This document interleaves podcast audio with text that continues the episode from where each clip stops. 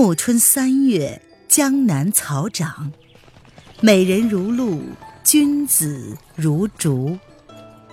欢迎收听《青崖白鹿记》，作者沈英英，演播微凉，后期制作艾兰。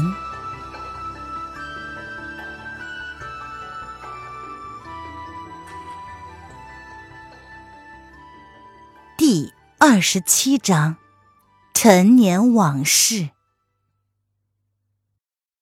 沈轩万万没有料到蒋灵谦会在这里出现，不禁的紧紧的盯住了他的脸，只觉得他比起在太湖上分手时清简了一些，面色也有些不对。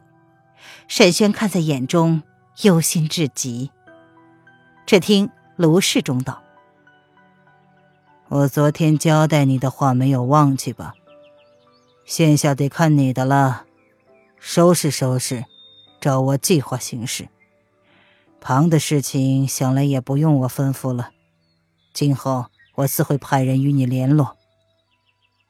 蒋灵谦缓缓的道：“我不去做这个卧底。”卢世忠并不反驳他，来回的踱了几步，和蔼的说。蒋娘子，你不肯为我做事，仍是以为我始终在胁迫你吗？蒋灵谦不语，娄世忠又道：“当时你败在我手下，本来我可以轻轻松松取你性命，却是饶过了你。后来我也给了你选择，我问过你是要做工人，还是要做我的随从。”是你自己不愿意入宫侍奉，那么随从就得有随从的规矩，并不是以此胁迫你。这在当初也是说清楚了的，请你平心而论，这一个多月来，我待你如何？卢世忠这些话说的是温柔至极，沈轩听着大不是味儿，可是蒋灵谦只是淡淡的道。你对我很好，卢世忠又道：“哼，很好说不上，不过我自忖比那前九那个伪君子讲义气。蒋娘子，你自幼孤苦，无所归依，总不成独自一个人在江湖上飘零一辈子吧？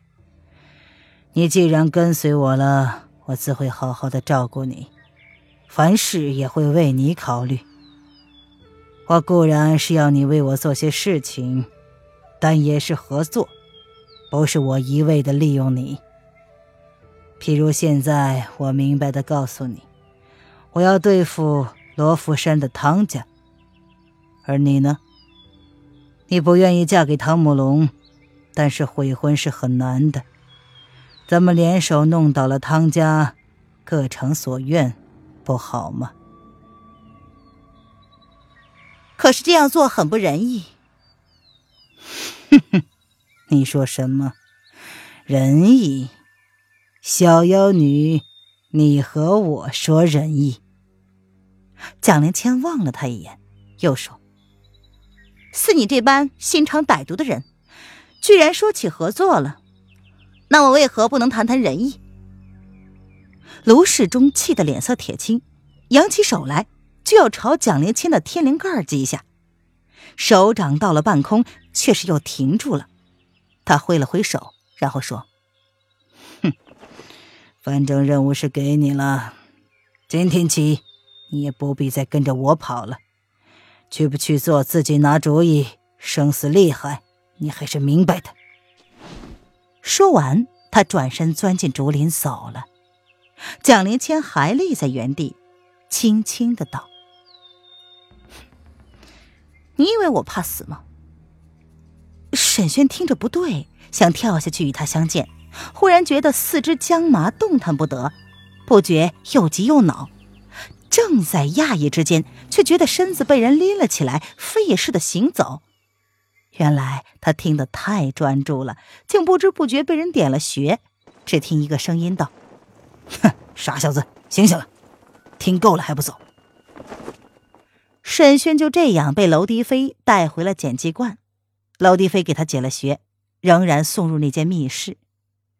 沈轩看见卢淡心坐在蒲团上，正瞧着他，他心中牵记着蒋灵谦，又不好说什么，只得向卢淡心拜道：“道长，适才晚生失礼了。”“哈哈，不妨。”师傅，弟子已经查明了加害汤君的人是谁。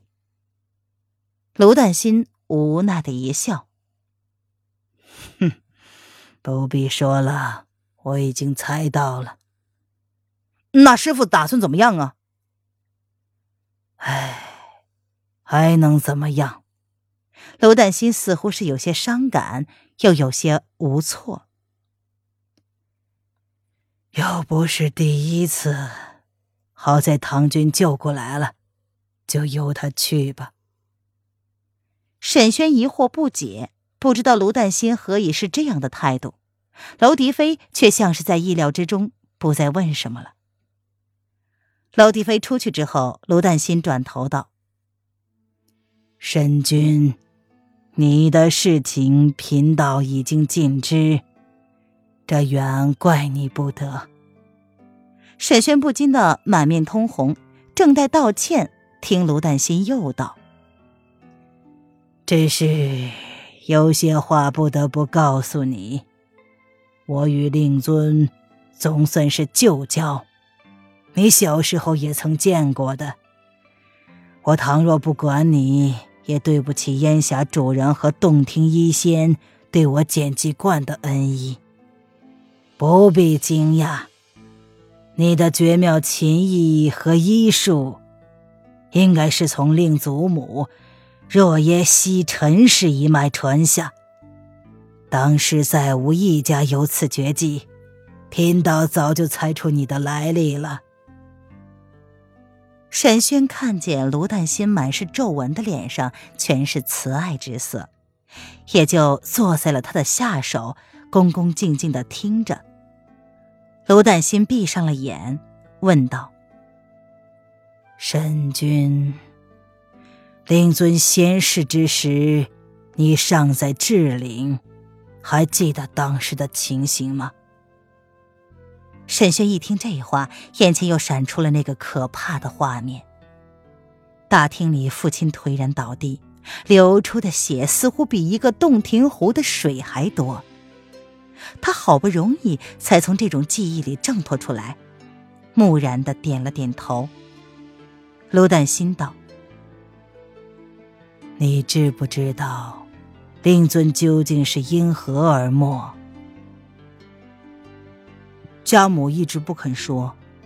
沈轩道，忽然想起去年岳秀年告诉他的话，呃，据说与天台宗有关。嗯，详情知者寥寥，大家都隐晦不提。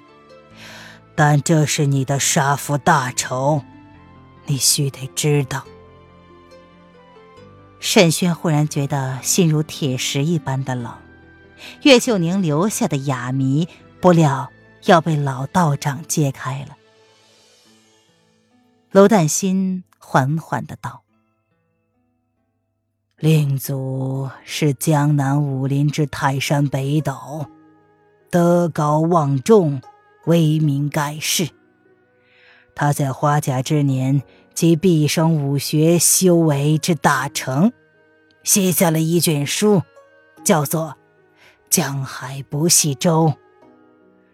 但这卷书他一直没有传给任何一个弟子，直到临终之前才留下了一句话：要将此书传给天下剑术第一之人。竟不留给三罪公吗？沈轩问道。是啊，令祖为天下英才世任，胆识过人，可也委屈了自己的儿孙。不过当时大家猜测，其实还是要把书留给洞庭弟子的。当年三罪宫中有四仙，最小的一个不读，得了你祖父真传，并且还另有其缘。学会了一种神奇的剑法，一柄长剑打遍天下无敌手。令祖说是传给剑术第一的人，其实还是想传给他的小徒儿。祖父为何不直说？这个贫道也不太明白。只知道令祖原也是很器重这个小徒弟的，但这个小徒弟性情有些倔劲，为人放浪不羁，早早的就离开师门，在江湖上游荡。想来令祖为他有才，要把书传给他，却又不肯让他得来太易，故而出此难题，逼他去争这天下剑术第一的称号。令祖去世之后，令尊继任三岁宫的掌门，就将这件事认真的办了起来。要在令祖归葬之前，定出江海不系舟的传人。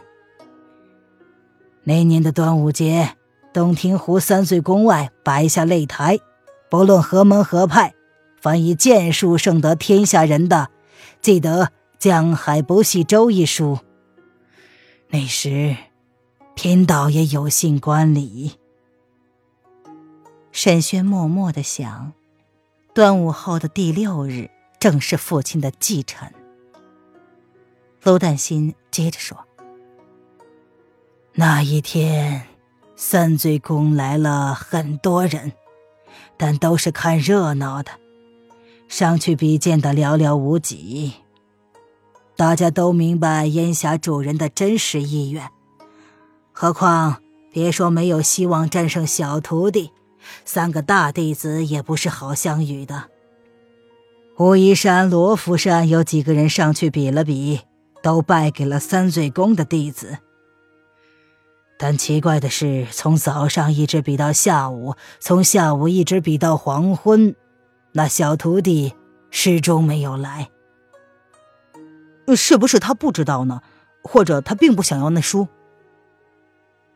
唉，令祖的遗言传得比风还快，一时间江湖上议论纷纷的都是比剑夺书的事儿，他怎的不知？不想要那书，以他自负的脾气，倒是也有可能。当时令尊几个师兄弟也是这么猜测的，但是，就算真的不要，师傅去世了，他也该回来一趟吧。就这样一直等到日落西山，眼看比剑要结束了，那个小徒弟始终没有露面。您现在收听的是由微凉演播的《青崖白鹿记》，更多微凉免费小说尽在微凉微信公众号“微凉有爱”。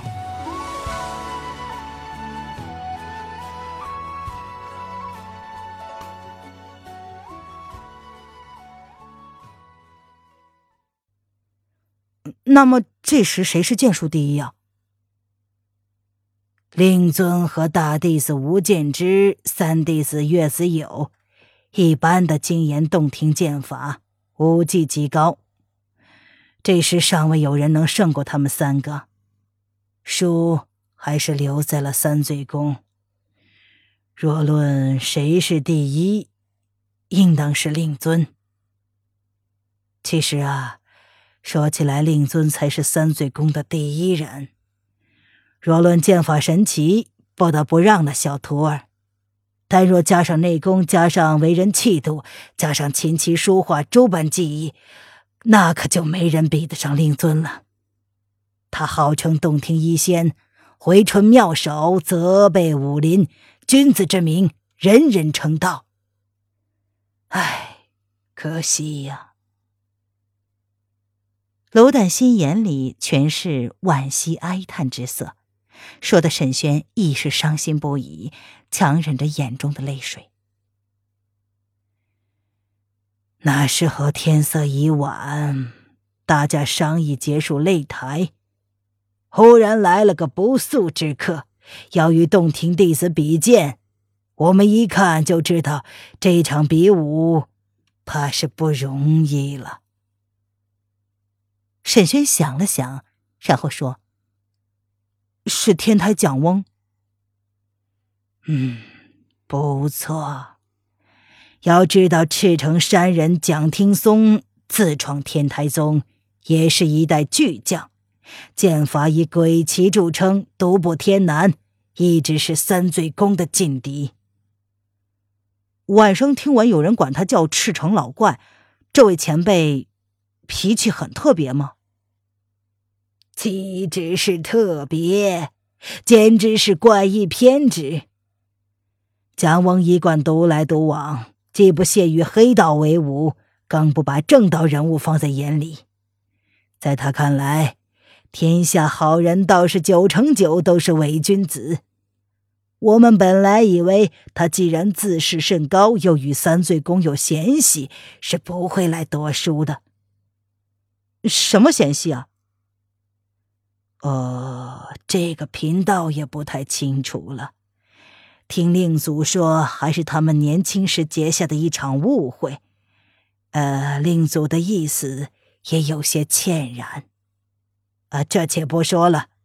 蒋听松既来了，三罪宫三大弟子少不得与他一见高低。先是你三师叔岳子友与他斗了八十三个回合，败下阵来。然后你大师伯吴建之，呃，我记得他应该是你舅舅啊。吴建之出了全力，堪堪斗了二百多个回合，两个人几乎是战平。但是吴建之毕竟略逊于蒋廷松，最后还是败了。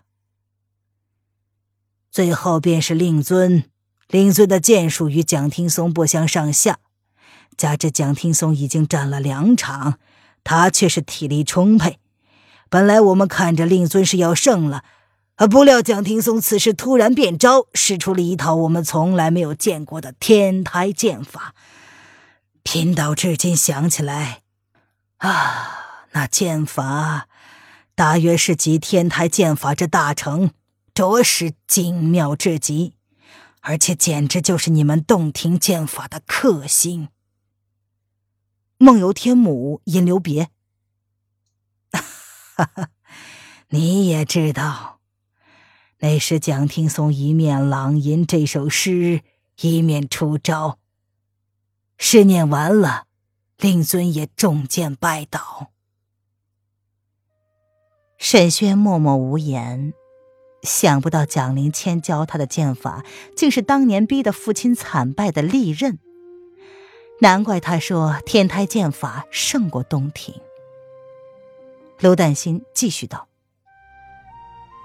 君子一言，驷马难追。小徒弟始终没有来，既然无人能胜蒋听松，令尊只得让他带走了《江海不系舟》一书。你三师叔岳子友颇为不服，还要上前争执，也被令尊拦住了。三岁公遭此惨败，脸上无光，那一夜。大家毫无心绪。本来以为事情就这样完了，到了令祖发丧之日，江湖上的朋友又来了许多。想不到蒋听松又来了，说是找令尊算账。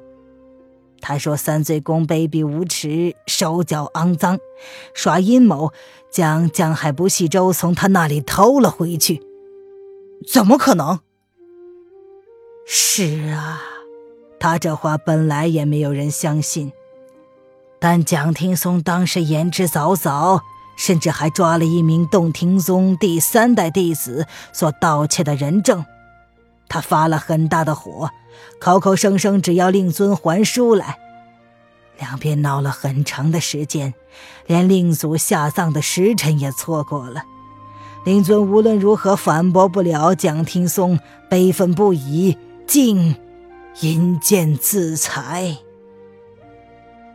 卢淡心停了停，他又道：“唉，令尊也许不必如此，但是失了江海不系周易书本来就难堪，这倒也罢了。